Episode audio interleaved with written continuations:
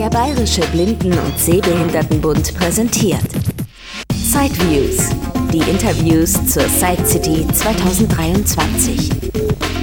Direkt aus Frankfurt. Im folgenden Beitrag geht es um Produkte der Firma Bristol Braille Bristol ist eine Stadt in England und genau daher kommt die Firma. Ich habe da an einer Präsentation teilgenommen, die jemand anders organisiert hat, habe dort locker eine Dreiviertelstunde Material aufgenommen. Es ist allerdings doch extrem aufwendig, all das jetzt möglichst umfassend zu übersetzen. Deshalb werde ich euch im Folgenden nur das Wesentliche strukturiert erzählen. Und wenn es irgendwas Interessantes gab in der Präsentation, dann hören wir uns das natürlich auch dennoch im Originalton an. Bristol Brytech stellt jedenfalls Braille-Produkte her, sonst wird es wahrscheinlich nicht Brytech heißen. Und im Jahr 2019-20 ist das erste Produkt erschienen namens Canute 360. C-A-N-U-T-E geschrieben. Das ist sozusagen ein E-Book-Reader für Breilschrift. Das Gehäuse ist 37 x 19 x 4 cm groß und es beherbergt 360 Breilzeichen. Konkret neun Reihen mit je 40 Zeichen. Wobei die Breilzeichen jeweils nicht als 8-Punkt, sondern als 6-Punkt-Version ausgeführt sind. Und integriert ist dann auch eine entsprechende Software. Man kann eine Speicherkarte einlegen oder einen USB-Stick anschließen und von dort dann Dateien im BRL oder BRF-Brei-Format lesen. Auch eine Verbindung mit einem Computer ist möglich, hat also auch einen USB-Port.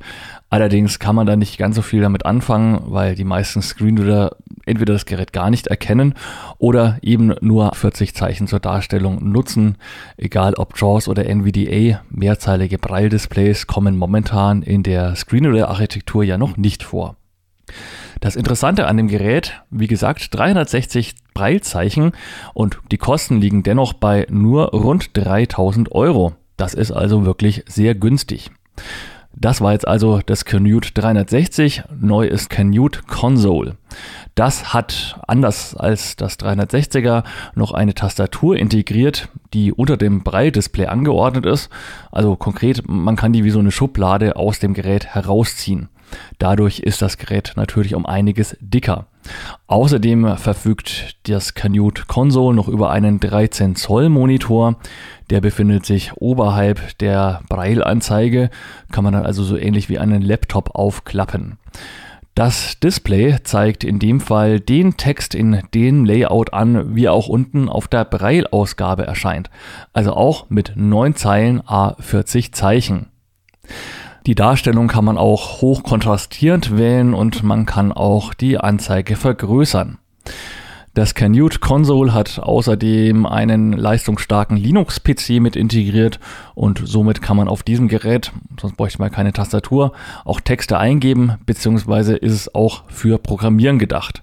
Und dank dem Display eignet es sich natürlich hervorragend auch dafür, wenn man mit sehenden Kollegen an einer Sache zusammenarbeitet oder wenn man selber gerade Breilschrift liest, aber dennoch seinen Sehrest noch nutzen möchte, um gewisse Sachen am Display abzulesen.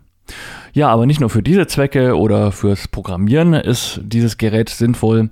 Man kann damit auch Spiele spielen oder man könnte sich auch Stadtpläne anzeigen lassen. In der Präsentation konnte man sich das auch anschauen.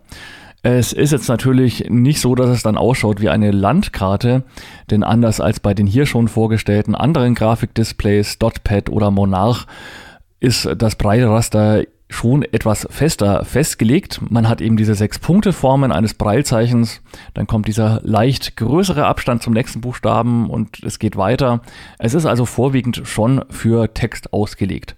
Aber man kann natürlich durchaus sich Stadtpläne aufbereiten und anzeigen lassen. Dann stehen die Leerräume für Straßen oder Buchstaben wie die 7 zum Beispiel für ein Gebäude oder H für Hotel. Und ja, da gab es noch eine ganze Menge weitere Abkürzungen. Dann hat man zumindest, ja, nicht unbedingt ein Bild mit vielen Kurven, aber man kann sich trotzdem schon mal vorstellen, okay, wo ist denn jetzt mein Ziel? Befindet sich eher oben, unten, links, rechts und wo bin ich denn überhaupt? Letztlich können beide Canutes halt genau das darstellen, was auch mit dem ASCII-Zeichensatz möglich ist. Also alle möglichen Braillezeichen, die man aus diesen sechs Punkten generieren kann und alle möglichen Muster können auf der 9x40 Zeichen großen Fläche dargestellt werden. Ein paar Nachteile haben beide Geräte auch, und zwar haben beide keinen Akku. Das hätte ich jetzt mal so von einem E-Book-Reader erstmal erwartet. Man möchte vielleicht auf dem Wohnzimmersofa gerne gemütlich lesen und das auch unabhängig von einer Steckdose. Da meinte der Mitarbeiter von Bristol Brightech allerdings, dass man ja jede x-beliebige Powerbank anschließen kann.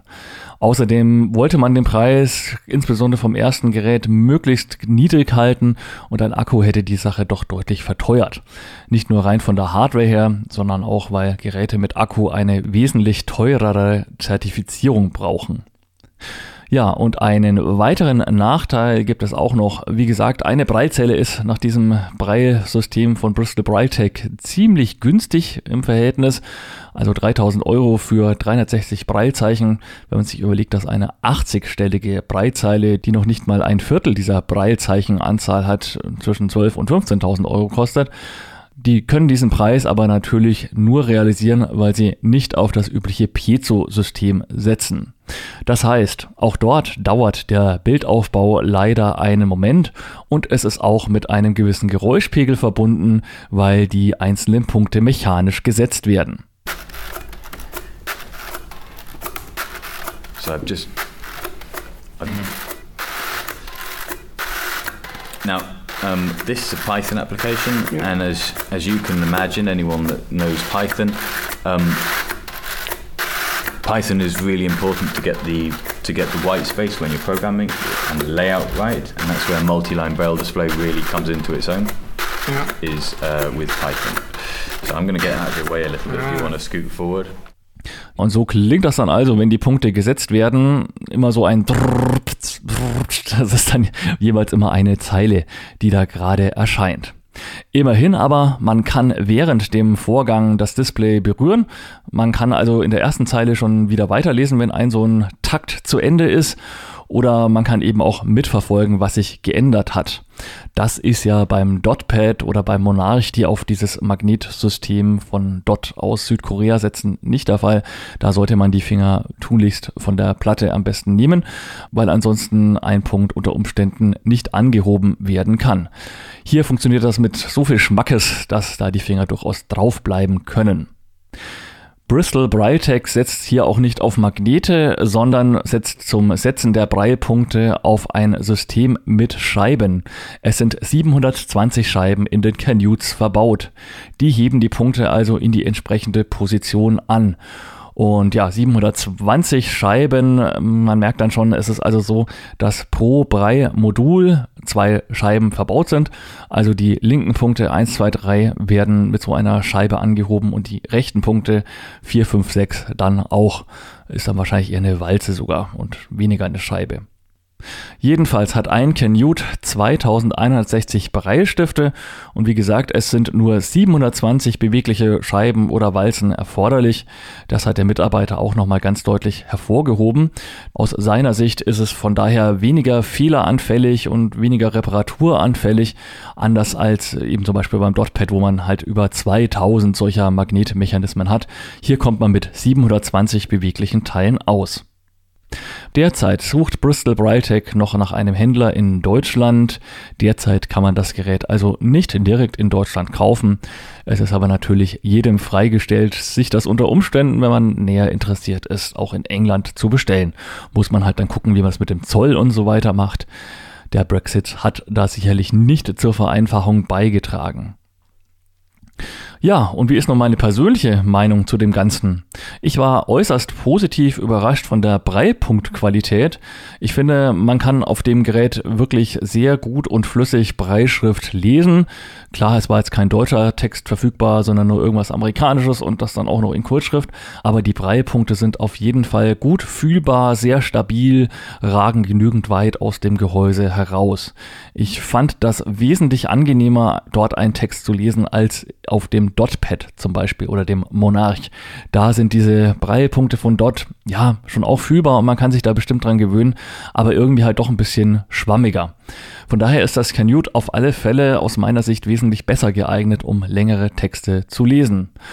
Ich selbst lese sehr gerne noch Breilbücher, löse das teilweise auch meinem Sohn vor, nutze dazu inzwischen aber natürlich auch eine Breilzeile, weil mir das immer wieder zurückschicken zur blinden Bücherei einfach viel zu aufwendig ist.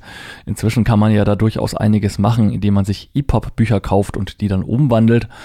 Und also so ganz grundsätzlich, ja, ich fände das schon nett, einfach mehr Zeichen zu haben, nicht so oft umzuschalten. Auch den Preis von rund 3000 Euro finde ich eigentlich total okay und ich denke, ich persönlich wäre grundsätzlich schon auch bereit, mal dafür so viel auszugeben. Allerdings hm, einen entscheidenden Nachteil hat das System aus meiner Sicht halt doch noch. Das Geräusch beim Setzen der Punkte ist halt doch relativ laut. Subjektiv gesehen auf jeden Fall auch lauter als beim Dotpad oder beim Monarch. Ja, da möchte ich mich jetzt nicht so ganz festnageln lassen, denn das Canute habe ich in einer ruhigen Umgebung in einem Besprechungsraum mir zeigen lassen. Monarch und Dotpad, da stand ich mitten im Messetrubel. Aber soweit ich das beurteilen kann, ist das Canute doch nochmal deutlich lauter beim Setzen der Breilpunkte.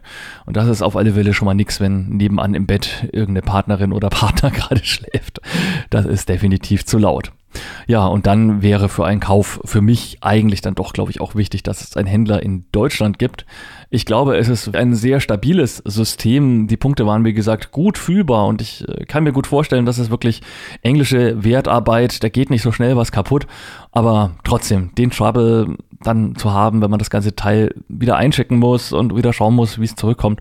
Gut, es ist Gott sei Dank nicht Südkorea, aber eben auch unter dem Blickwinkel, dass man es nicht in die EU weiterschicken kann, sondern wegen dem Brexit England inzwischen außerhalb der EU ist.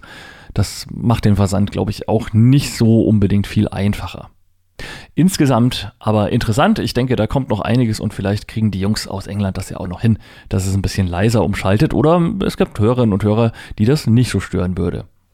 Soweit das aus meiner Sicht Wichtigste rund um Bristol Brightech und das Canute.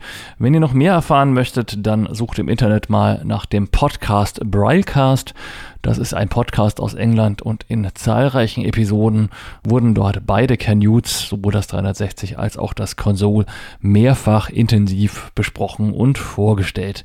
Da könnt ihr euch noch nähere Infos holen bei Bedarf.